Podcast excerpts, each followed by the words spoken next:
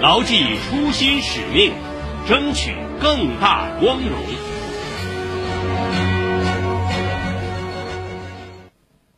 上海国际金融中心建设“十四五”规划最新发布，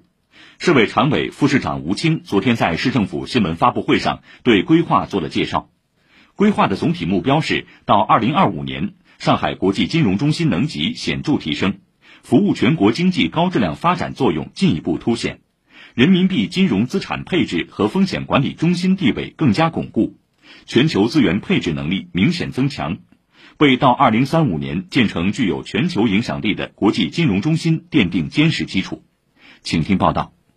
除了总体目标外，规划还提出了六个具体目标，概括为两中心：全球资管中心和金融科技中心；两枢纽及国际绿色金融枢纽和人民币跨境使用枢纽；两高地及国际金融人才高地和金融营商环境高地。其中最受关注的是人民币跨境使用枢纽地位更加巩固。上海价格国际影响力显著扩大。市委常委、副市长吴清介绍：便利全球投资者在上海开展跨境投融资活动，扩大金融市场开放，推动设立国际金融资产交易平台，推进人民币可自由使用和资本项目可兑换先行先试，提升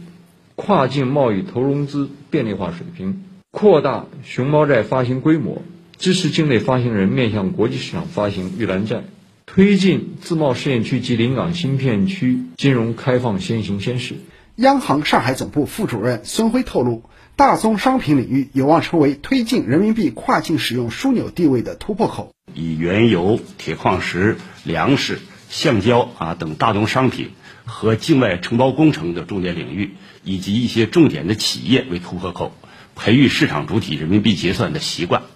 凡是外汇能做的，人民币都能做，而且呢更为便利。我们要坚持实行这样的一个原则。